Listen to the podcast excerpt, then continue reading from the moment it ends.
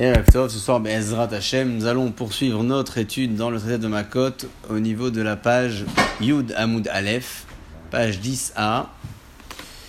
Plus précisément, on se situe à la sixième ligne des grandes lignes.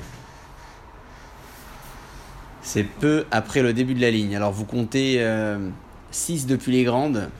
La grande ou la moyenne Non, pas, pas la moyenne, non, les grandes. Regardez bien, 6 depuis les grandes. Je vous apporte une mara. Il y, a ce qu'il faut. Il y a ce qu'il faut, il y a ce qu'il faut. Il faut être C'est euh, après le début de la ligne. Tana. Tana. Ah, d'accord. C'est bon. Il y a un petit dalet, il y a un mini dalet. Il y a un mini dalet à côté. C'est ça. Talmid chez Gala, Midido. Mini dalet. Qu'on sorte les livres de Chabert. Tana. Vous les avez retrouvés Ouais, juste là-haut. Moi, je les ai vus quand je les ai rangés. Mais je sais pas, ce matin, tout le monde m'a dit. Ah, c'est. Ah non, il n'y en a pas beaucoup. D'accord, d'accord, d'accord. Oui, il n'y en a pas beaucoup, mais pour, le, la, pour la durée, ça suffit.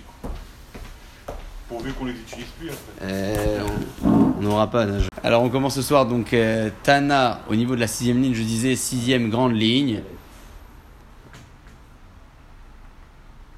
Depuis les lignes euh, grandes et pas la moyenne. Tana,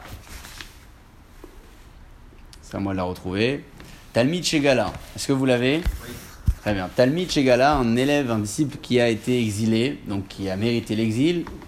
Mais Galin Raboraimo, on va envoyer en exil son maître avec lui. Et les autres eh bien, l'agma le dit pas ici, mais a priori le maître ne va pas partir seul parce que le maître n'a pas intérêt à faire un, à faire un déplacement et perdre toute sa yeshiva. Ici, l'agma, elle ne le dit pas, l'agma, elle le dit plus loin. Ici, on parle vraiment de la relation élève-rave euh, plutôt que de la relation élève-ami. Donc, on va se concentrer sur ce que fait le maître par rapport à, au disciple. Comme le maître, il suit le disciple. Mhm. Les autres disciples de Ils vont suivre le maître. C'est une punition pour. euh, Oui, donc ça, ça, ça fait effet boule de neige qui est extrêmement. C'est extrêmement euh, Mais est-ce est que le rave, il est imposé d'eux? Les élèves ne sont pas imposés d'eux. Pourquoi je vous dis ça? Parce que la Gemara, va de, suite en tirer de la référence qu'il faut sélectionner les personnes à qui on enseigne parce qu'on peut tomber dans leur piège. Ça, on peut le dire pour le maître, mais on peut pas le dire pour les ceux qui ont assisté au cours en même temps que euh, c'est pas de ma faute vraiment- si j'étais en classe avec un truand. euh, C'est vraiment une punition d'aller en ville de refuge. c'est une prison à ciel ouvert. Non mais c'est pas, c'est pas, c'est pas une prison. On est pas, on est en protection. Je comprends pas. Il y a vraiment, il y a Oui et non, parce que c'est une protection, c'est vrai, tout. mais on sait que. T'abandonnes tout. Hein. Ouais. Il n'y a pas. euh, Oui, mais t'emmènes tout. T'emmènes femme, enfant, ton rave, euh, t'emmènes tout. T'as pas ça, tu l'abandonnes, t'abandonnes. Refaire. euh, En fait, il faut se refaire une carte de visite. Il faut se refaire une santé, il faut. Ouais. Il se refait une nouvelle vie. C'est Mais- comme, euh, c'est comme. euh, Mais pas choisi vraiment. C'est pas français, C'est c'est pas C'est le gars, il a tout plaqué, il a dit je vais aller au bout du monde et, et je vais vivre sur une péniche. Non, on parle vraiment de. Non, on lui a imposé ça, Ouais. là-bas dans le désert, Il y a- une ville pour toi. Et il n'y a pas pire que d'imposer à quelqu'un un choix de vie. Même si on lui impose d'aller dans une prison dorée. Qu'est-ce que c'est que t'as mis à Shrem C'est dur. ouais, re- re- regarde le confinement. Non, non, non, Chez mais je suis toi, Je suis d'accord. Mais Ah euh, oui. c'est ce que je veux dire, c'est par rapport à ce qui peut l'attendre à l'extérieur. Ouais, mais est-ce qu'on réfléchit comme ça? Ce que vous dites, c'est vrai? C'est vrai parce que c'est vrai. Mais est-ce que notre esprit est conditionné à penser comme ça? Est-ce qu'on fait les choses à- en fonction de ce qui aurait pu être, euh, se passer à l'extérieur? Effectivement, on est très bien loti où on est, ou pas? Euh, Visiblement, c'est dur. On revient confinement, toujours à la même discussion. On n'est jamais content de ce qu'on a. Absolument. C'est exactement ça. On n'est jamais, même si on sait que le danger nous guette à l'extérieur, euh, combien qu'ils ont frôlé le danger, qu'ils sont sortis euh, quand c'était le, le pic de l'épidémie, euh, sans en tenir compte. Ah mais on sait à l'extérieur c'est très grave, mais non mais à l'intérieur je peux plus. Mais tu peux plus quoi? Tu sors il y a la mort dans la rue. Mais c'est comme ça. On parle pas ici de, euh, on parle d'un homme qui, euh, j'allais dire presque lambda quoi, et qui pourrait tomber dans ce piège, qui pourrait. Est-ce que tous le, pensent Il y a des gens bien sur terre, il faut y croire encore. hein. Donc pourquoi on envoie le rave avec lui? La, la ramène le pasouk. Sheneemar Vachai. Avid lemide de hiyuta. Vachai, c'est le pasouk, et il vivra. Et l'agma explique le pasouk en disant Avid lemide, fais-lui une chose. Des il faut qu'il ait une vie matérielle et une vie spirituelle. Précédemment, on parlait des dispositions matérielles. Là, on parle de la disposition spirituelle. Il faut qu'il ait de quoi se nourrir spirituellement sur place. Ce qui est dur, c'est ce que l'agma apprend de là. Amar Zeira, Rav Zeira. Rav dit Mikan, nous apprenons de là. Loïchane Adam, les Talmid, chez Nohagun. Un homme ne doit pas enseigner la Torah à un disciple qui est pas bon. Pourquoi? Bah Parce qu'il risque de tomber dans son piège. C'est Rabbi Akiva. Rabbi Akiva qui? Bah, Rabbi Akiva, avant qu'il aille à la yeshiva, qu'il devienne euh, ce qu'il était, c'était Mhm. c'était un, en- je vais pas dire un renégat, mais il était- Un vrai renégat, bien sûr. La Gemara dit dans Psachim que il disait euh, Qui est-ce qui peut me donner un sage et je le mords comme un âne mord sa proie? C'est Rabbi Akiva qui. Ouais, Rabbi Akiva, bien sûr. C'est Rabbi Akiva, et d'ailleurs, c'est lui qui a été le seul à trouver quoi apprendre du pasouk Et Hachem Elokecha Tira, et Hachem ton Dieu tu craindras, parce que le Et, par un certain homme qui s'appelait Shimon Hamsoni, a toujours été référent de quelque chose, et personne ne trouvait qu'est-ce qu'on pourrait inclure dans la crainte de Dieu. Et Rabbi Akiva est arrivé, il a dit euh, de ce Et du pasouk où on parle de la crainte de Dieu, on va inclure le respect des sages. Le Rabbi Akiva qui disait autrefois a été le seul qui aurait pu dire ça aujourd'hui. Donc oui, il y a eu un retournement de situation. Mais ça veut dire que oui, mais à un moment donné, il a eu un maître. D'accord qui, au début de ses études, entre guillemets, c'était pas le bon élève.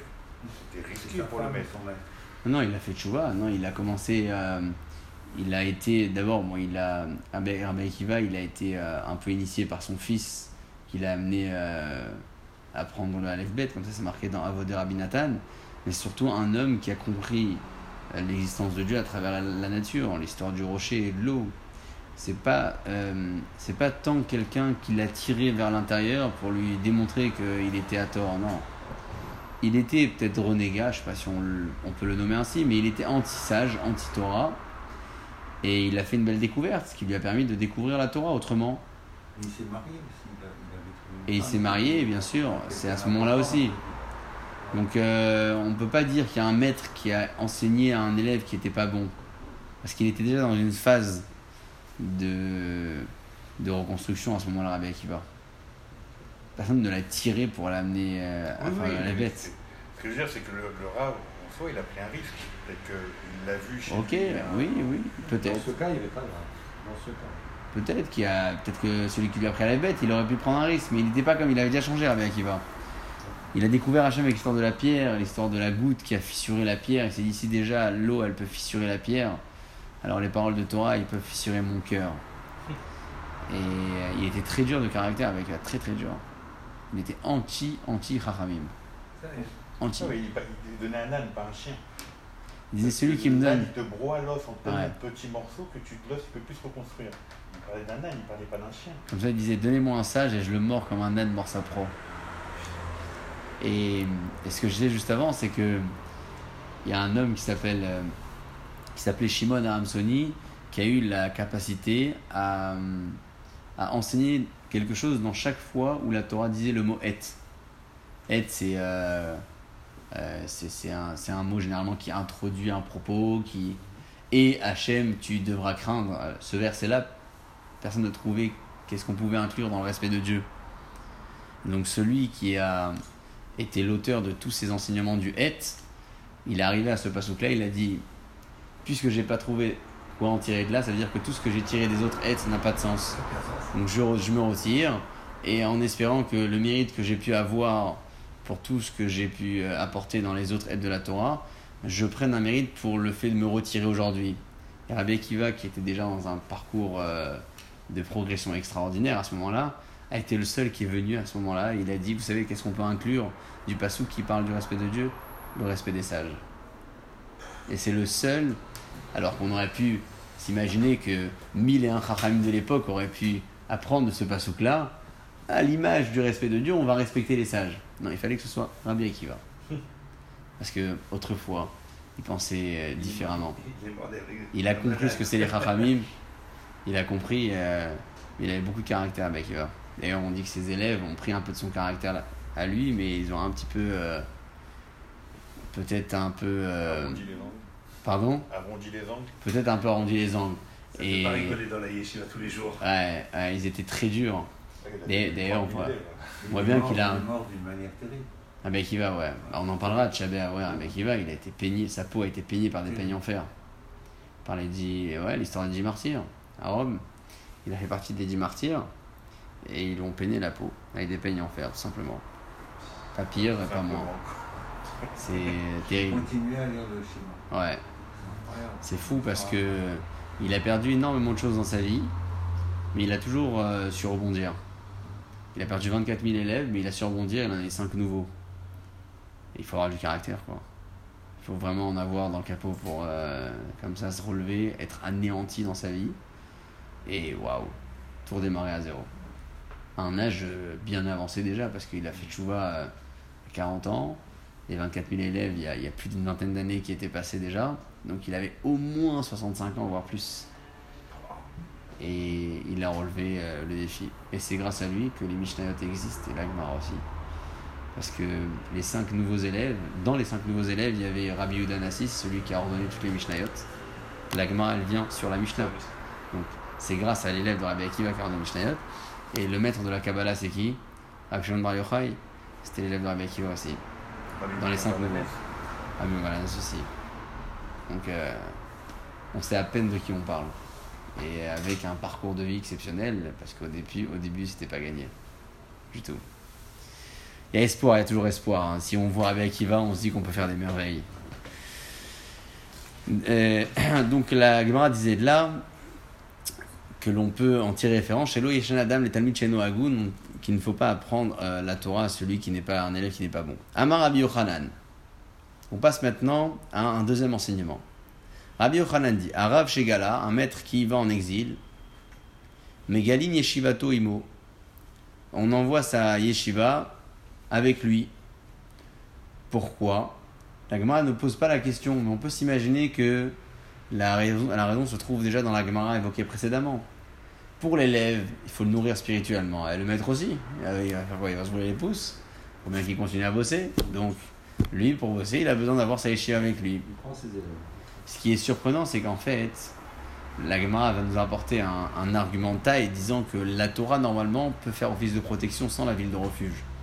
Donc on, on pourrait très bien se dire, ce maître-là, ok, il a fait ce qu'il a fait, mais pourquoi avoir besoin de s'exiler physiquement dans un autre lieu et ne pas se contenter de sa Torah pour le protéger?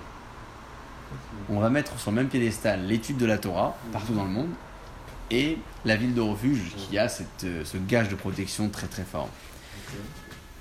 Au début de la ligne, dans la ligne suivante, Eni. Eni, la Gemara le dit quand elle veut évoquer une question en forme de contradiction. Comment tu as dit ce propos alors que Eni veha Rabbi Yochanan, alors que Rabbi Yochanan lui-même a dit Minaïn les divrei Torah, d'où je sais que les paroles de la Torah, Shehen Koltim, qu'ils peuvent protéger. Chez Nehemar, c'est marqué Et Betzer Bamidbar. Betzer, c'était une ville de refuge, souvenez-vous. Et juste après le verset qui parle de cette ville de refuge, qu'est-ce qui est écrit? Uktiv Batre, je lis les crochets. Il est écrit juste après Vezot HaTorah. Et voici la Torah. C'est la phase des villes de refuge qui se conclut dans le texte, et c'est marqué là-bas. Et voici la Torah qui concerne celui qui a tué involontairement. C'est marqué donc la ville de refuge Betzer Bamidbar, Vezot HaTorah. Le fait que ces deux psukim aient été notés l'un après l'autre nous laisse sous-entendre, d'après Rabbi Yochanan, que la Torah a la même efficacité que la ville de refuge. Et donc le maître qui a commis cette erreur, il devrait pouvoir en bénéficier de sa Torah. Pourquoi l'exilé demande la Gemara? La question est belle, mais la réponse est encore plus belle. Lokashia. Ce n'est pas une question. Habeidna de. D'un côté, on parle lorsqu'il étudie la Torah. Habeidna de. Et d'un autre côté, on parle lorsqu'il n'étudie pas. C'est vrai que la Torah, elle protège, mais quand est-ce qu'elle protège Quand Il étudie. Est-ce qu'il étudie H24 Mais non. Non. Donc il a besoin d'aller en ville de refuge. Il ne peut pas se contenter de son mérite d'avoir étudié la Torah pour le protéger, même en dehors de. Ce qui veut dire, c'est que ouais, s'il veut rester chez lui, euh, hors de la ville de refuge, il peut pas rester étudier 24 heures sur 24, bah. c'est pas possible. Ouais. Pas la- diplomatique. La question, Donc, il a- Corps diplomatique. mais si on va plus loin dans la question, Ça n'existait pas, ça. Les plaques vertes, elles n'existaient pas à ce moment-là. Si- on va plus loin dans la question, pourquoi permettre aux vengeurs de sang de se venger? Entre guillemets. Eh, c'est peut-être pas permettre, c'est ne pas l'incriminer pour. Voilà. Ça veut dire qu'ils risquent pas, Ouais. en gros. C'est une question de fond parce que la Torah, elle va jamais cautionner un meurtre. À part si c'est le Bedin qui applique. C'est la peine capitale, donc à la ligne, c'est comme ça. L'homme, il a averti, il n'aurait pas dû. Le vengeur, en fait, c'est un statut qui est très. euh, c'est très, euh, très entre deux comme statut. Il y a pas, c'est pas vraiment clair son histoire parce que on ne lui permet pas, mais s'il le fait, on peut pas le tuer. Parce que la Torah comprend ce que c'est de vouloir venger un proche qui est mort et qui est mort même sous les coups d'un homme qui va jamais être jugé pour son crime. Combien de fois on l'entend aujourd'hui Euh, Des personnes qui ont perdu des proches, des années après, elles attendent un procès. Elles savent très bien que celui qui est parti ne reviendra pas. Non. Mais le procès, c'est le procès. Pourquoi? Au moins on sait que justice a été faite. C'est euh, une certaine consolation pour la famille, pour les proches. C'est un peu dans cet état d'esprit-là. C'est-à-dire que celui qui a tué volontairement, il va au tribunal, il se fait tuer, il se fait juger, bon, il a une punition. Il y a une justice. Alors il y a une justice qui est faite. Là, pour le, Dans le vengeur, il y a pas, ouais, mais il n'y a pas de justice, c'est terrible. Mais oui, c'est terrible, mais oh, la notion d'accident existe. Après, c'est vrai que c'est une consolation différente. Ouais. C'est une consolation différente à apporter. euh, mais de se dire que le concept pouvoir se venger sans rien risquer derrière, Il y a un risque, bien sûr qu'il y a un risque, parce que s'il est euh, dans, un, dans un, un endroit qui, qui lui est interdit, il risque sa vie, c'est clair. oui. En fait, c'est un double concept. Il ne faut pas que vous détachiez le concept du vengeur de sang et la ville de refuge. Il faut voir ces deux éléments l'un avec l'autre. Ce qu'on est en train de dire, c'est qu'en fait, la ville de refuge, elle a été créée parce qu'on comprend la place du vengeur de sang. Mais comme on ne peut pas lui permettre de faire ce qu'il veut ouvertement, on est obligé de créer un concept parallèle qui protège le tueur involontaire. En fait, il faut regarder les deux éléments en même temps. Il ne faut pas regarder uniquement le vengeur de sang, mais comment la Torah elle peut cautionner ça? C'est pas que la Torah elle cautionne ça c'est que la Torah elle met tout en place pour que ce vengeur là peut avoir le sentiment qu'il a, mais sans jamais passer à l'action. C'est comme ça qu'il faut voir les choses. Démarrer par la ville de refuge pour finir vers le vengeur. Démarrer pas dans le sens inverse. oui, je, je- je comprends ce que, ce que vous voulez dire. Mais la ville, hein, si on fait une comparaison entre la loi actuelle et, et la Torah, il y a la vengeance n'est pas permise quoi qu'il arrive aujourd'hui. Quoi qu'il arrive, qu'il y ait une ville de refuge ou pas, Mais elle est là. Elle est là. La vengeance est là. la vengeance. Personne n'a dit qu'elle était permise. Oui, mais si, mais si maintenant la personne euh, risquait quelque chose à les tuer, c'est plus la même chose. Est-ce que vous pensez qu'un vengeur, vengeur dans ce cas, s'il risque sa vie, Ah bah, il va venger moins, il va venger, il va pas venger du tout? il va venger moins. Alors on veut pas moins. On veut qu'il venge pas du tout. Oui, mais est-ce que ça pour autant, celui qui, qui va dans la ville de refuge, va pas venger? Le, le concept de la ville de refuge, Bien sûr, parce qu'il est protégé. Rien n'empêche. Non, rien n'empêche le vengeur d'aller tuer malgré tout, de se venger malgré tout dans la ville de refuge. Non, il est protégé par Mais là- choses. Non, il peut pas, il peut là, pas tuer. il sera, là, il sera, il sera sanctionné. Oui, mais il est protégé déjà parce qu'il peut pas accéder facilement à la ville de refuge. Il y a une protection physique, il y a une protection spirituelle dans la ville de refuge. C'est pas tant le fait que c'est un endroit euh, réservé aux tueurs, c'est que c'est pas accessible aussi facilement que ce que l'on peut croire, cette ville de refuge. Donc, le vengeur, on connaît son sentiment et il risque peut-être même avec la punition de venger peut-être moins. Les probabilités seront moins fortes. Mais venger, il peut venger. Alors, ouais, ça existe bien et bien aujourd'hui des gens qui vont se lever pour venger un proche, alors qu'ils savent que s'ils sont attrapés, euh, alors beaucoup ils se disent ah je vais me faire attraper, moi je vais être plus fort que les autres, ou bien bah, j'ai vengé, je pouvais pas faire autrement, euh, Mais il est obligé de rester en, en ville de refuge toute sa vie. Jusqu'à la mort du Cohen Jusqu'à la Gadol. mort du Cohen Gadol. Du Kohen Gadol c'est euh, amnistie, c'est ça? Ouais. Ça Mais existait hein quand, il sort, quand il sort de la ville de refuge, il peut tout quand même se faire. euh, Non, parce que là l'autre il sera autant puni que s'il avait tué dans la ville de refuge. Oui, ça veut dire que la punition, elle fait. C'est-à-dire que là en fait il est tout blanc tout neige. Le tueur involontaire, il a plus rien sur le dos. Le Kohen Gadol a fait expiation. Non mais il y a un truc qui me perturbe. Non sérieux, il y a un truc qui me perturbe. Il y a tellement de choses qui se sont mis en place pour protéger la personne qui va en ville d'exil par rapport à, aux vengeurs de sang. Que là, ça y est, le Cohen Gadol il sort, euh, il, décède malheureusement, l'autre il peut sortir, tout est effacé, mais la vengeance elle reste quand même ancrée. S'il a envie de le tuer parce que, même s'il va en prison toute sa vie parce qu'il a tué euh, ses enfants ou n'importe quoi, j'en sais rien, c'est euh, la. C'est là, c'est vrai, mais il faut prendre aussi le côté expiatoire. Et le côté expiatoire, il fait que le vengeur aura son sentiment qui sera toujours là, certainement, mais il n'aura plus la possibilité d'agir autant librement qu'autrefois. Parce que il y a une forme d'expiation qui est accordée à cet homme, qui après tout a tué involontairement, il ne faut pas oublier les choses. Oui, oui. Donc, il y a aussi ce côté-là d'expiation qui est extrêmement important à mettre en valeur. C'est vrai que la vengeance, le sentiment, le cœur, il sera toujours là. C'est un cœur qui parle, on peut pas dire le Cohen il est mort, il a plus de vengeance. Non, ça, ça on ne dit pas. Ce Il qu'on le, dit fait pas, c'est. il le fait pas parce qu'il va, aller, il va, il va, on va le tuer. Ouais. Parce qu'il sait que maintenant le Cohen Gadol a fait expiation sur le tueur, donc il doit contrôler son sentiment de vengeance avec plus de, de Mais force. alors pourquoi on le dit pas tout le temps? Parce que l'autre il est quand même responsable.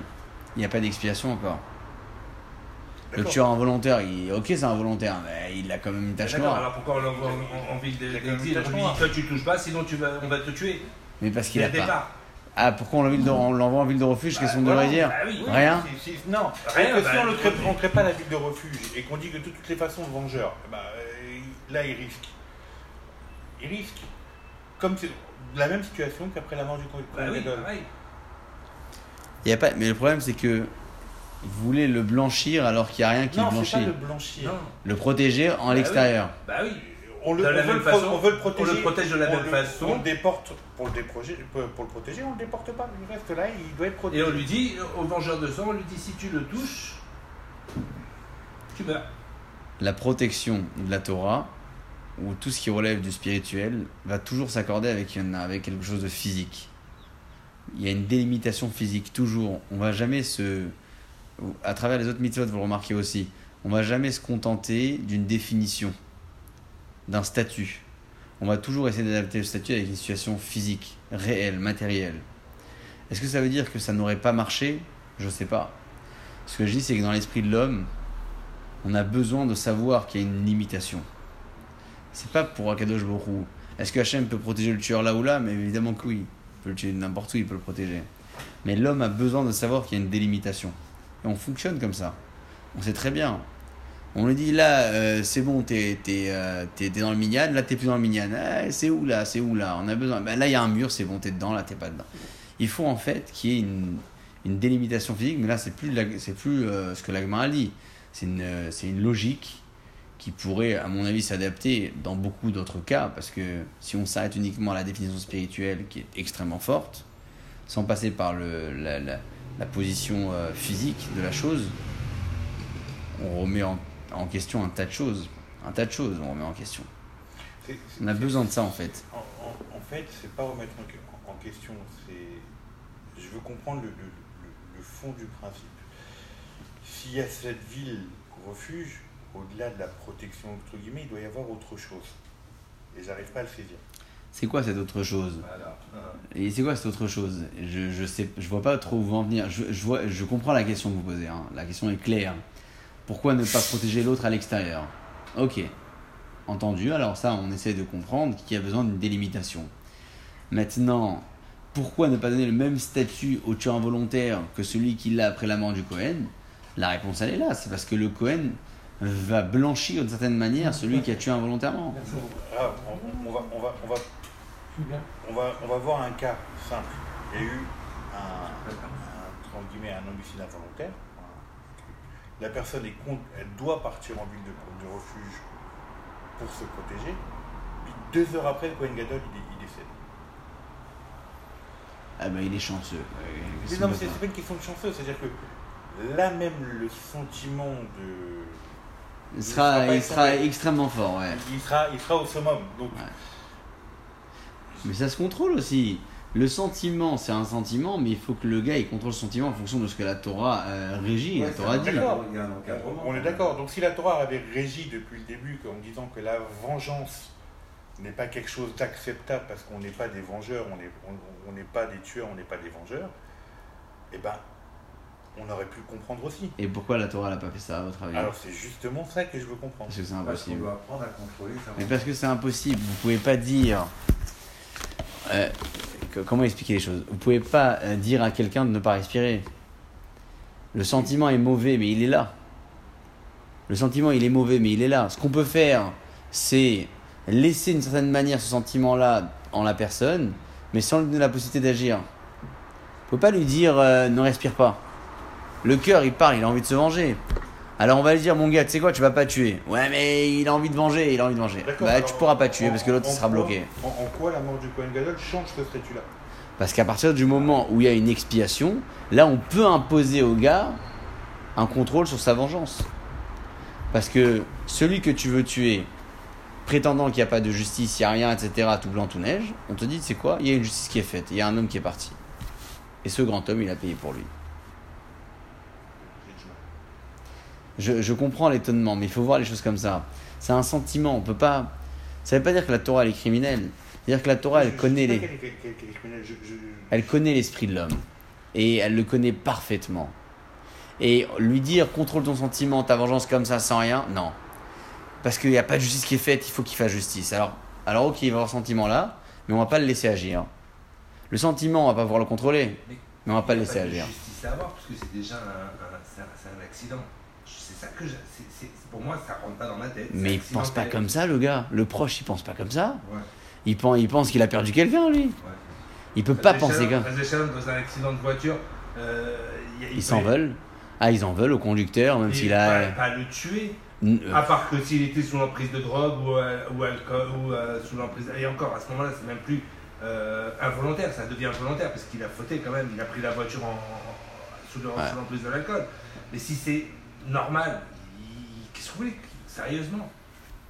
Je pense qu'aujourd'hui, les, les, les réactions sont un peu différentes. Heureusement ou malheureusement, je sais pas si les mœurs sont changées, mais peut-être, vous avez raison, aujourd'hui, les gens vont moins se lever pour venger s'il y a, s'il y a un gars qui a tué involontairement dans un accident de la route un de leurs proches. Parce On que est peut-être pollué par, par quelque chose de- d'extérieur. aujourd'hui, je pense qu'on réfléchit autrement. Ça, je, ouais, je, je conçois complètement. C'est malheureux. C'est-à-dire qu'on accepte plus facilement que l'erreur existe. C'est eux, heureusement ou malheureusement, je sais pas comment le définir. C'est à chacun de le voir. Heureusement, parce qu'il n'y a plus d'huile de refuge, de toute façon, c'est dans la mer. Ouais, oui, par rapport à ça, mais je veux dire, dans le, dans le principe de vie, je parle. Mais non, mais, mais le pardon, c'est quand même. C'est c'est- c'est- c'est le- c'est le- c'est- c'est la base de notre religion, le pardon. Oui, mais c'est c'est là, là, on peut, c'est comme si qu'on va raisonner. Tu peux pas. Tu, et oui, tu. euh, je sais pas moi. euh, de tuer quelqu'un, c'est. Je sais pas, ouais, j'ai- ça c'est les catholiques. De quoi? Tu, tu m'as fait mal, je te pardonne. Non. Bah, je te fais mal, tu vas pas. Je te pardonne, parce que sur ça, Comme ça. on pardonne. On parle, on parle pas de ça, mais le, le- le- le concept de, de, de passer outre. De passer outre. Tu, euh, tu te fâches pas, tu te fâches pas avec euh, quelqu'un de la communauté pour une virgule. Alors moi, je relance la question. Comment ça se fait que lorsqu'on a parlé des deux sages qui, euh, qui étaient là pour raisonner le fameux vengeur, tout le monde s'est posé la question. Mais comment ils vont l'arrêter, etc. Et là, on n'arrive pas à accepter que ce, sent- ce sentiment-là, il est incontrôlable, sauf si on met le tueur dans un... Pas le problème, c'est pas accepter, c'est comprendre le concept. Le concept, il est clair pour moi. Le sentiment de ce bonhomme, il est au plus haut niveau de la vengeance. Lui dire, tu peux pas, tu peux pas penser comme ça. On peut le dire 20 fois, mais est-ce que ça va marcher Est-ce que ça va suffire? Peut-être oui, peut-être pas. Mais en tout cas, il y aura une chance qui tue. Le, mettre le tueur involontaire dans une ville de refuge, il n'y a plus de chance. Sauf si l'autre il sort. Alors si l'autre il sort, il se met dans les bras du truc. Oui, mais c'est se dire que on pourrait laisser tuer quelqu'un sans Non. rien lui faire derrière. Non. Et c'est ça que j'ai du mal. Mais ça, Ce c'est- mais non, mais on raisonne pas comme ça. Ça, c'est le, non, ça c'est ce que vous déduisez de la fin de l'histoire. Non, c'est la personne Mais- qui prend le risque de ne pas aller dans la ville refuge. Oui, parce que lui, on lui a imposé une règle. On lui a imposé une règle. À lui, on lui a imposé une règle. À lui, on lui a imposé une règle. Il n'a pas tenu la règle. Après, c'est son problème. Ah, pourquoi maintenant le vengeur Oui, mais euh, justement, après, on peut pas, Ok, on peut pas alors, c'est une autre, l'incriminer. alors, c'est une autre question. Vous posez une autre question. Euh, Vous, vous avez changé de question. C'est plus la même question. Oui, Pourquoi le vengeur Pourquoi le vengeur On va pas le tuer s'il a tué l'autre en dehors de la ville de Pour refuge. moi, les deux questions se rejoignent. Je, moi, je vois pas ça comme, de, euh, comme une seule pour moi, question. elles se rejoignent parce que là, il doit contrôler le, la personne, elle est là, il doit contrôler son sentiment, elle est là, il peut ne pas le contrôler et on peut pas lui en, vouloir s'il ne le contrôle pas. On peut pas lui en vouloir, ouais. Et c'est ça qui me dérange. Parce que euh, on sait très bien que ce sentiment-là, il est là. La Oui. Torah elle le sait. Et donc elle peut pas, d'autant plus que, a priori, dans l'esprit de l'homme, je parle pas dans l'esprit de Dieu, mais dans l'esprit de l'homme, la victime n'a rien fait. Sans rentrer dans les calculs spirituels. Oui, oui. La victime n'a rien fait, le tueur n'a pas de justice, et on dit aux proches, c'est quoi, reste les bras croisés. Inconcevable. C'est un truc qui va pas rentrer, ça va pas, ça va pas marcher, ça va servir à rien en fait. Alors on va tout faire, en fait, on va tout faire pour que l'autre il soit protégé en ville de refuge, quitte à lui dire tu sors, si l'autre il te tue, ben, on peut rien lui faire. Mais est-ce que ça veut dire que c'est ça notre intérêt? Non, Comprenez c'est ou pas. C'est pas ça notre intérêt. Ouais. Notre intérêt, c'est qu'il n'y ait pas de meurtre du tout. C'est que le gars, il sorte jamais. Est-ce que ça veut dire qu'un jour, c'est arrivé qu'un tueur involontaire soit sorti dans la ville de refuge, il a été tué par le vengeur? Peut-être pas, je sais pas. Mais c'est. Il faut pas réfléchir, baser son raisonnement sur la fin d'une histoire, sur l'hypothèse de la fin de l'histoire. C'est une hypothèse. C'est pas, et c'est pas là-dessus qu'il faut baser son raisonnement. La, la notion de vengeance, elle existe. Elle est claire, mais dans beaucoup de situations, on nous demande de contrôler nos sentiments. Il peut y avoir de la haine pour X ou Y raison. On demande, d'ailleurs, on l'a vu, si quelqu'un a de la haine, est-ce qu'on se pose la question, est-ce qu'il l'a fait involontairement ou pas? Non, c'est. Donc ce, ce sentiment-là, Il y a une vie qui est en jeu là. mais il y a une vie qui est en jeu tout le temps. Non, là, il y a une vie, il y a quelqu'un qui est mort. Donc elle est plus en jeu, elle est partie vie. Elle est partie et le sentiment de vengeance pour une vie prise, il est incomparable. Il, y a- il reste, il y a encore une vie en jeu. Il y a encore une vie en jeu. Il y a encore une vie en jeu. Et le concept de dire s'il est à l'extérieur de ce périmètre-là, Mais il faut pas baser le raisonnement par rapport à ça, encore une fois. Ça, c'est la conséquence de la chose. Ça veut pas dire que tout est basé sur le fait et que le tueur a le droit de tuer si l'autre il est non, il n'a dehors. pas le droit de tuer. Et on le laisse faire et on le fait S'il rien. fait- s'il Ouais, on lui fait rien. on- si- S'il arrive à le faire, on lui fera rien. Mais ça, c'est plus pour dire à l'autre de rester dedans que pour encourager le, le tueur à, à venger. C'est une Oui, conséquence, ça. C'est Oui, pas, un, alors, pas, on- ce on que je va- veux on va dire. le pousser- On va le pousser jusqu'au bout. Lui, lui, la seule chose qui va attendre, c'est qu'il sorte. Mais l'autre, il va pas sortir parce qu'il sait que s'il sort, et on a tout gagné. Il y a, Vous il y a quelque prenez- chose d'autre pour moi derrière. Non, mais parce que vous prenez la fin de l'histoire, qui est une conséquence hypothétique, et vous remettez en cause tout le raisonnement. Mais la cause, en fait, j'allais dire, c'est presque un argument. C'est un argument de dissuasion. Dire- je, je- je vais presque dire que c'est un argument de dissuasion. Même le départ est hypothétique. Pourquoi? Bah, Est-ce que le Goël Adam va vouloir vraiment venger? Bien sûr, évidemment. Sauf si c'est un mec bien, hein, mais. euh, on- pas on- ok, mais on fait, on fait la règle pour tout le monde. On fait la règle pour tout le monde. Évidemment, si c'est un, un type bien, il va pas le faire, évidemment. Ouais, mais. Moi, je vous invite à creuser. Si vous trouvez une, un- si vous trouvez une autre svara, ben c'est brava. Si vous trouvez une autre logique. Le vengeur, de sang, c'est une, c'est une donnée euh, de la Torah. Ouais, C'est-à-dire qu'Hachem, il, connaît, il nous connaît jusqu'au bout des cheveux pour savoir bien sûr, qu'il peut y avoir ça. bien Oui, sûr. Mais parce que c'est pas un petit pasouk, euh, c'est développé, c'est lourdement développé. C'est bien écrit. Noir sur blanc, euh, avec tous les détails. Regarde, t'as une macérette entière. Mais oui, non, mais c'est pour ça. Mais c'est vrai, franchement, entre nous, on comprend très bien. Oublions tout le concept spirituel, euh, pénal. euh, Prenons le sentiment d'un homme qui perd le- la personne la plus, pro- la, la plus proche qu'elle peut avoir. Oui, mais le- le sent- l'envie de vengeance, on le comprend. Alors après, nous, on a, l'acte on a été. Alors, on est dans une Ça période. dépend qui. S'il y en a un qui passe à l'acte, il faut protéger le tueur. On on est dans une période où le meurtre n'a pas, n'a pas cours comme ça avait à Aussi, ouais, où aussi. C'était plus simple, etc. Il tuait pour, un, pour une pièce. Ah, J'abuse un peu, mais bien sûr. Mais. euh, Le, le- le meurtre était beaucoup plus fréquent qu'aujourd'hui. Euh, Beaucoup plus fréquent qu'aujourd'hui. Ils s'entretuaient pour des choses, j'allais dire, presque banales. Futile. Aujourd'hui, peut-être qu'il y a une loi, il y a une pénalité qui est plus forte, il y a une législation. Alors, est-ce que le concept de l'agma est plus acceptable dans une configuration pareille? Ça, c'est à voir. Je sais pas, je le fais pas tant lié à ça, mais à voir. Il y, a des, il y a- il y a des choses qu'on ne peut pas transposer à de, de nos jours. Non. qui sont difficiles. Enfin, on pourrait le faire, mais c'est difficilement acceptable parce que no- notre cerveau, notre cerveau marche autrement. On n'a Ouais. pas vécu, on ne voit pas ce qui s'est passé et euh, on se base sur ce qu'on Oui, mais connaît il y a- nous, Il y aujourd'hui. a tellement de choses sur les villes refuges. Par exemple, on disait qu'il y en avait deux fois plus à l'extérieur des frontières d'Israël que Ouais. dans Israël.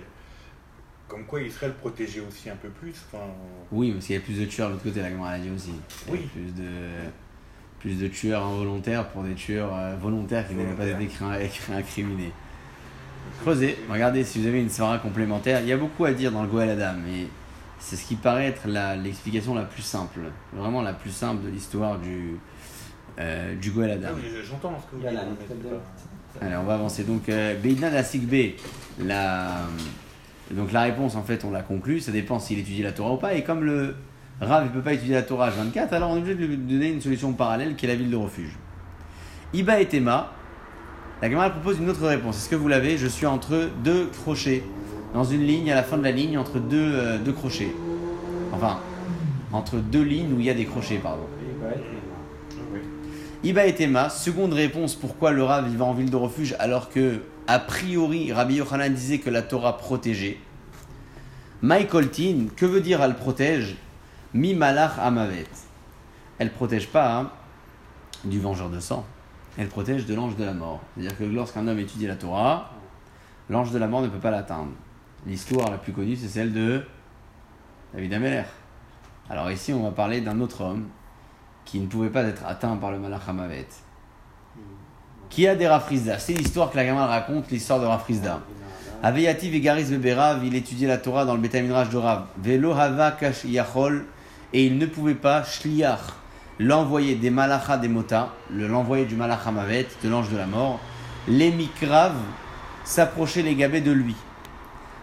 Euh, on ne pouvait pas s'approcher de Rafrizda. Delo avait Shatik Poumé parce que sa bouche ne se taisait pas, Migirsa, de l'étude. Salik Veyati Varza, cet envoyé du Malach Hamavet, va se poser sur un arbre d'Eberav qui était proche du Betamidrash. Paka Arza, et il va le faire tomber. V, euh, donc il va faire du bruit forcément. Veshati, qui est le Rav à l'intérieur du Betamidrash, en est surpris, il se tait, il arrête d'étudier. Veyachille, à ce moment-là, le Malach Hamavet peut l'atteindre. Donc la réponse c'est qu'en fait, oui, l'étude de la Torah protège.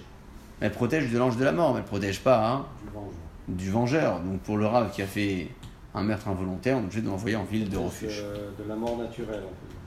De la mort naturelle, tout à fait. On parle maintenant un petit peu des euh, tribus, des chefs de tribus qui euh, ont été euh, privilégiés d'une certaine manière, en tout cas certains d'entre eux, par rapport aux villes de refuge. La Gemara développe. Amar Avtanchum Bar Chanilae. Avtanchum Bar Chanilae nous dit Mipnema Zachar Reuven. Pourquoi est-ce que Reuven a mérité l'imanot behatzala techila d'être noté le premier dans les sauvetages de refuge, de refuge? Mipne, Pourquoi? bah parce qu'en fait, euh, il était lui dans ses territoires le premier à avoir eu le droit d'une certaine manière de sauver. Dans les Harimiklat, c'est le premier D'avoir une belle ville dans son territoire. dans son territoire et c'est le premier de la liste. Le territoire de Rouven, c'est le premier de la liste dans toutes celles qui ont une ville de refuge chez eux. Donc pourquoi il a mérité Parce que c'est un mérite d'avoir une possibilité de sauver, de protéger? Parce que lui aussi, il a protégé. Il a protégé Yosef. Donc il a un mérite. C'est ce que la Gemara dit. Vipne shehu patar behatzala techila, parce que c'est lui qui a commencé par parler de sauvetage en premier chez Neymar, comme il est écrit à propos de Yosef. Vaishma Reuven, Reuven a entendu ce qu'il voulait faire à Yosef. Vayatzilu miyada, mais il a sauvé de La ses frères et il l'a mis où dans le puits. C'est ça, exactement. Il a sauvé la vie à ce moment. Voilà. Daraj Rav. À présent, on va essayer de développer un petit peu les propos dits euh, sur les villes de refuge sans rentrer vraiment dans un contexte géographique. C'est plus. euh, Bon, on, on découvre, on y va. Daraj Rav, Sa- Rav et enseigne. Maïl Yirtiv, qu'est-il écrit dans le verset Az Yavdil Moshe Shalosh Harim, Be'aver Ayarden Mizracha, Shamesh. Moshe va séparer trois villes de l'autre côté du Jourdain. Donc c'est marqué dans le, dans le Passouk. Et qui est, juste pour l'indication, Chamesh, d'accord. Shamesh, tout à fait. Un Passouk qui se trouve dans la paracha de Euh, Devarim. Alors qui t'écrit Vaetranan, Parashat Hashavua, Chez-moi. Azabdil, Moshe Shalosh Harim. Voilà, encore on étudie une Gemara avec la. Ouais, C'est fou, hein. Azabdil, Moshe Shalosh Harim. Le Rafa, Comme C'est là où se lève le soleil. c'est là où se lève le soleil, tout à fait. Ah. Alors, juste pour l'indication au niveau de la.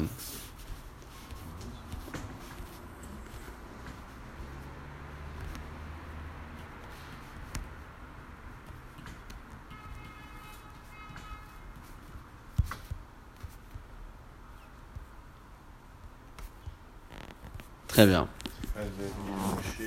Moshe Mizrecha Shamesh. C'est marqué donc que Moshe va préparer ces trois villes. Euh, Mizrecha Shamesh. Qu'est-ce qu'on apprend de ce, ce, ce, terme-là? Qu'est-ce que la Torah nous apprend ici? Mizrecha Shamesh. Amar lo Akadosh Baruchu, les Moshe. Hachem il dit à Moshe comme ça. Azrar Shemesh la Rotzrim. C'est toi qui vas euh, éclairer le soleil pour les tueurs, involontaires bien sûr. C'est ça Mizrach Shamesh. C'est quoi Mizrecha Shamesh? C'est Zrichat Shemesh.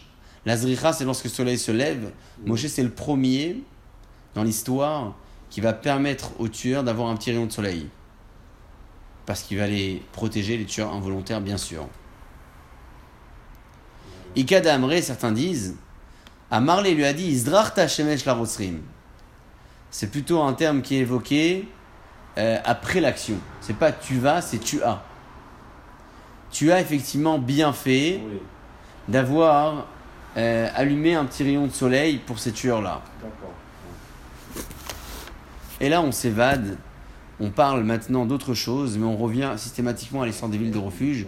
Donc, lorsqu'on va voir la Gemara qui suit, on va se poser la question mais quel rapport avec notre sujet? Mais la Gemara elle va immédiatement revenir. Et là, on va comprendre. Daraj Rav on l'a tous? Oui. Rav Simae dit Maïdirtiv, qu'est-il écrit dans le Pasouk C'est un Pasouk assez, assez, incroyable.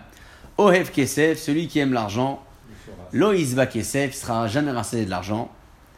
Ou Mi Ohev Behamon, et qui est celui qui aime le Hamon, c'est le monde.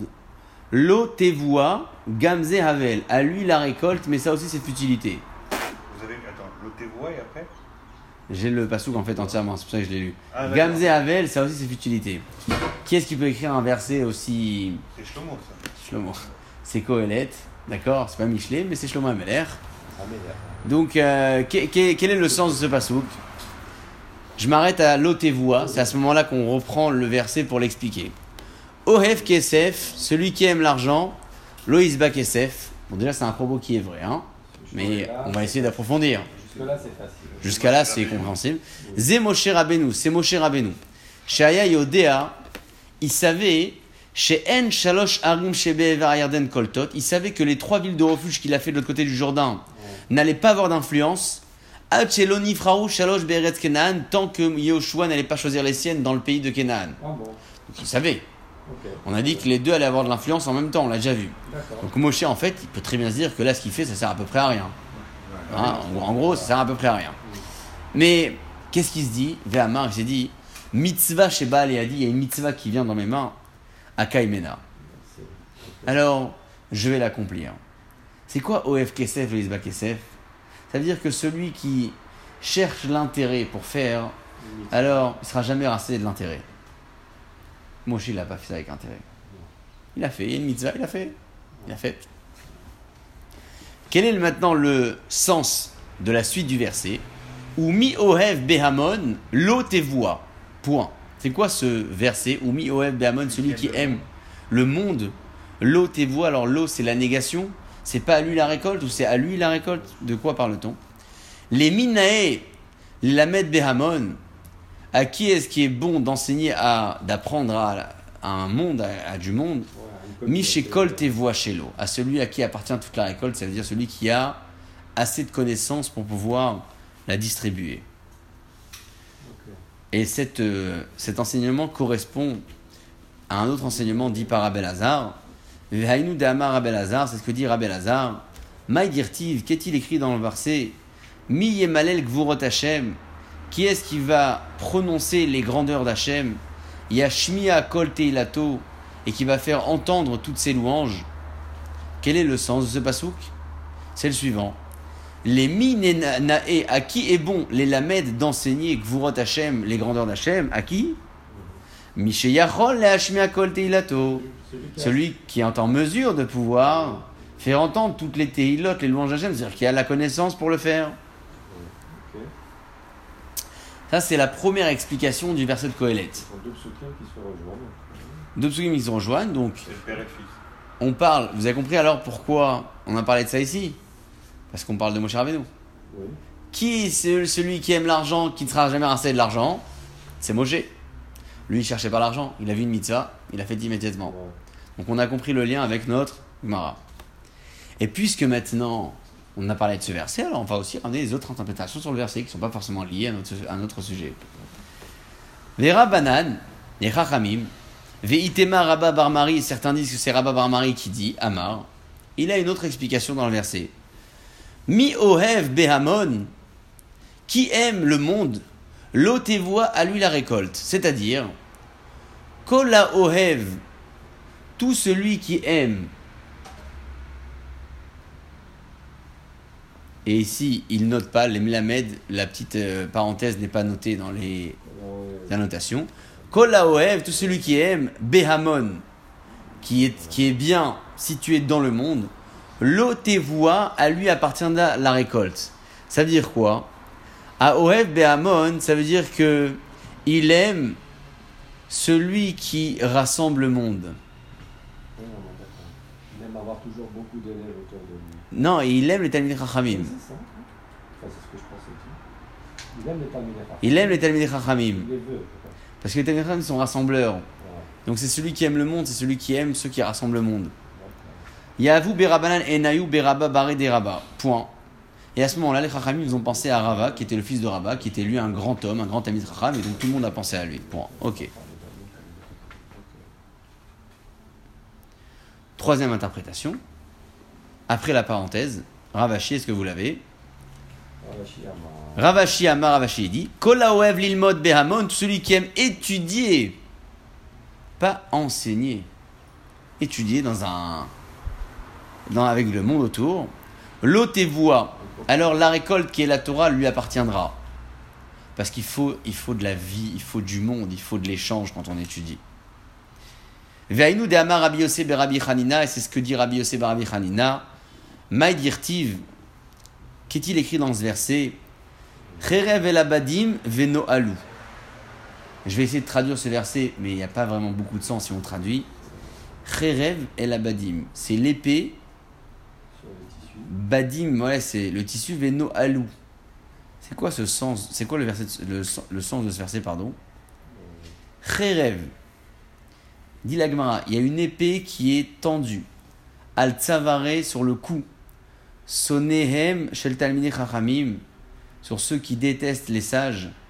Chez Yoshvin veoskin batora qui eux étudient la Torah. Bad bebad. C'est quoi bad bebad? C'est branche avec branche. Ça veut dire ils sont en équipe. Il y a du monde. Donc, Re'av el abadim venoalou. Il y a une épée qui est plantée sur ceux qui empêchent les hommes d'étudier la Torah. Velood, et ce n'est pas uniquement cela, est là chez Metapshim. Ça veut dire que ces hommes-là vont carrément, non seulement être, euh, j'allais dire, plantés, euh, Cherev el abadim, mais Metapshim, comment euh, comment c'est noté Metapshim Tipesh. Ils vont devenir voilà, ils vont s'abrutir, Khazak. Ils vont s'abrutir. On veut critiquer Tanit Chachamim, on devient abruti. D'où on sait que ici il y a question de tipèche pour ceux qui critiquent les Chachamim, parce qu'il y a marqué Veno Alou dans le verset. Kitivacha Veno Alou, c'est marqué Veno Alou. Ou Ktivata, mais c'est marqué dans un autre verset, Asher No Alnu. C'est quoi Asher No Alnu Vous savez, quand on fait les Tahamlim, on dit Asher No Alnu, Asher Hatan, c'est-à-dire qu'on a fait des choses par euh, futilité, par euh, pure bêtise. Vélo od et la shechotim. Et ceux qui critiquent Ramim vont aussi fauter parce que quand on dit Noal nous, on dit aussi Hatanou. On a fait avec utilité, mais on a fait, a l'erreur, on a fait la faute. On l'a fait. Voilà. Et donc c'est ce qu'ils vont faire ces hommes-là. On Bah, s'est conduit- Hatan. On s'est conduit bêtement, quoi. C'est conduit bêtement. Veiba et Mameacha, on peut aussi amener une preuve que ces hommes-là vont fauter, vont commettre l'irréparable, j'allais dire presque en critiquant les Chachamim, parce que on voit le, le mot Venoalou, le Noalou qui est marqué dans le verset des sages, on le voit écrit ailleurs à propos d'une faute. Noalou Saretsohan. Bon, c'est euh, cette euh, référence dans laquelle le terme de Venoalou a été évoqué pour parler d'une d'une faute, et qui est donc référent pour nous lorsqu'on parle de ceux qui ont Kherev qui ont critiqué les Talim des Chachamim, à qui on va envoyer l'épée, parce que eux-mêmes vont fauter aussi, Noalou, quand ils vont critiquer les Chachamim. Ce n'est pas terminé pour cette histoire d'étudier avec le monde ou d'enseigner dans le monde. La Gemara a beaucoup apprécié ce point-là, donc elle va l'accentuer encore un petit peu plus. Ravina Amar, Ravina. Ravina, oui. Kol Aoev Lilmod Behamon, tout celui qui aime l'étudier la Torah avec le monde, voix à lui la récolte lui appartient. Vehainu. Et ceci est comparable à. De Amar Rabbi. Rabbi a dit Harbe Torah lamati merabotai, j'ai appris beaucoup de Torah de mes maîtres. Umechaverai et de mes amis Yoter Mehem, plus que mes maîtres. Umitalmidai et de mes disciples Yoter Mikulan, j'ai appris plus que tous. Ça correspond à la phrase d'avant, ça veut dire que Rabbi, grâce à ce qu'il a étudié dans le monde qui était donc le monde, c'était son bétamidrash, c'était celui le maître, il a appris davantage. C'est vraiment enseignant, il a appris de ses élèves, il a appris Et c'est de- vrai. de- Non mais c'est vrai, c'est vrai, c'est un, tout- c'est un concept qui est vrai. Ben oui, c'est un concept extraordinaire. C'est extraordinaire. Mais cette phrase-là, c'est une phrase qui est culte. Hein. Elle est incroyable cette phrase. J'ai appris de mes maîtres et de mes amis plus, mais de mes élèves beaucoup plus encore. Et on s'imagine pas qui est-ce qui parle, c'est Rabbi. C'est. C'est. euh, sommité. Incroyable. Amar Abishua Ben Levi, allez, un petit peu d'espoir, parce que cette semaine, nous sommes dans un contexte de, de deuil partiel jusqu'au deuil le grand jour, et on espère la rançon du Betamikdash. Et comme nous étudions que des Gemarotes qui sont actuels et toujours dans, dans, le, comment dire, dans le thème euh, de la semaine de la paracha, on va voir une Gemara qui nous sert ce soir. Amar Abishua Ben Levi, Rabishua Ben Levi dit Maïrtiv, qu'est-il écrit Omdot ayur aglenu. Nos pieds se tenaient bisha'araïr dans tes portes, Yerushalayim. Mi garam les raglenu. Qui est-ce qui a entraîné à nos pieds chez Yaramdou Bemilchama qui, qui euh, avait la possibilité de se tenir en guerre Yerushalayim. C'est grâce aux portes de Jérusalem qu'on a pu se tenir en guerre. Shayu Oskim Batora. C'est ça l'explication. Omdot ayur aglenu. Nos pieds tenaient en guerre grâce à quoi? Chez Araïr Yerushalayim, grâce aux portes de Jérusalem, c'est là-bas où la Torah a été étudiée. Ve'amar Rabbi ben Levi, Rabbi ben Levi dit Maïdirtiv, quel est le sens du verset dans lequel il est noté? Shiramal le David, c'est un Shiramalot de David, ça marti beomrim li.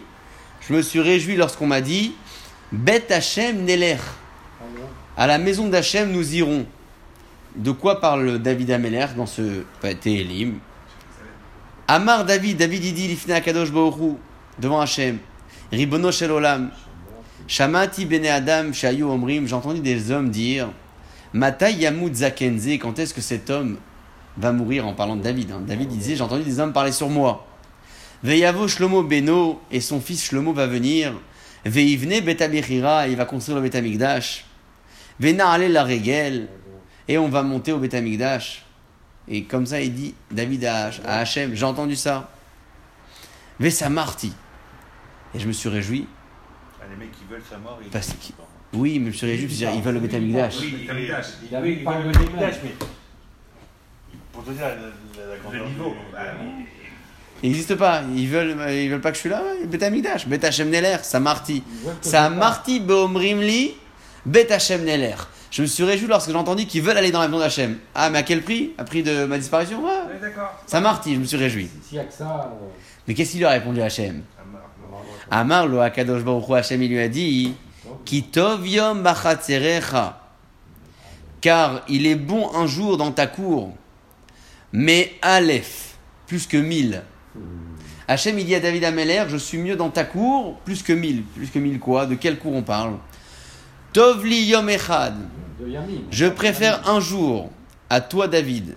Shata osek batora lefanai, t'étudies la Torah devant moi, mais elef olot de mille korbanot chez Atid Shlomo bincha le Akriv que ton fils Shlomo va sacrifier, lefanai devant moi, al devant le Mizbeach.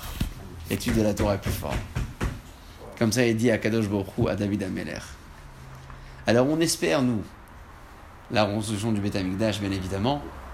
Et je crois que c'est, c'est incroyable. Et je crois que cette Gemara, elle est, elle est plus que bien tombée. Parce que d'abord, on parle du Beth Amikdash et de l'espoir. Mais on voit surtout combien l'étude de la Torah occupe une place euh, pour Akadosh Borou, bien plus encore que le Beth Amikdash. Et on parle du Beth Amikdash 1, pas du 2. Le Beth Amikdash de Shlomo Ameler, sans sous-estimer le deuxième, avait une force qui était beaucoup plus importante. Beaucoup plus dans le deuxième. La Gemara dit que les. On en parlera peut-être un petit peu au, euh, le jour de Tisha. Euh, les, les Kohanim Gedolim se sont succédés. Il y avait. Le premier Beth Amikdash, c'était quelque chose. Euh, C'était. Euh, le premier Beth Amikdash. Et Hachem, il lui a dit l'étude de la Torah. Hein Il n'y a pas mieux que le premier, il y aura le troisième. Il y aura le troisième Si qui, réunira, qui réunira le tout. Alors qu'à Kadosh on souhaite, nous, avoir cette capacité-là à intégrer euh, cette information, mais au plus profond de nous. Savoir que même si on, on attend le Beth Amikdash, Akadosh Hu considère que l'étude de la Torah passe avant. Et je me souviens encore de ce que la Gemara disait. Je, je crois que c'était Ra- Rava et Ravamnuna ou Rabba et Ravamnuna. Il y en a un qui priait très longuement et l'autre qui lui a fait la remarque, il lui a dit Jusqu'à quand tu t'occupes de ce qui est éphémère et tu laisses de côté ce qui est éternel? Ta prière. C'est éphémère dans le sens où elle a été instituée en remplaçant le korban. Donc la fila, un jour, elle va partir, la formule en tout cas. L'étude de la Torah, c'est éternel. Mais même le korban, il n'est pas éphémère, certes, parce qu'une fois qu'il sera là, il sera là. Mais sans bien évidemment sous-estimer, en faisant très très attention aux mots qu'on emploie, le korban permettait au Ham Israël d'exister, à la Torah d'exister. J'allais dire c'était presque l'intermédiaire d'eux. Même si le terme n'est pas bon, mais c'est presque l'intermédiaire de quelque chose de plus fort encore. Alors qu'Akadosh Baruch nous en donne toujours les possibilités là, non seulement d'étudier la Torah, et même si on ne peut pas étudier la Torah, parce qu'il y a un jour où on ne peut pas étudier la Torah, qui est le jour du jeûne du, du 9 Av, on aura l'occasion, Bezrat Hashem, de développer quelques concepts qui tournent autour de la thématique du 9 Av. Entre temps, on garde l'espoir très très fort que le Bétamigdash revienne et qu'on puisse combiner les deux, et le service d'Akadosh Baruch Hu et l'étude de la Torah, Leolam, Amen, Amen.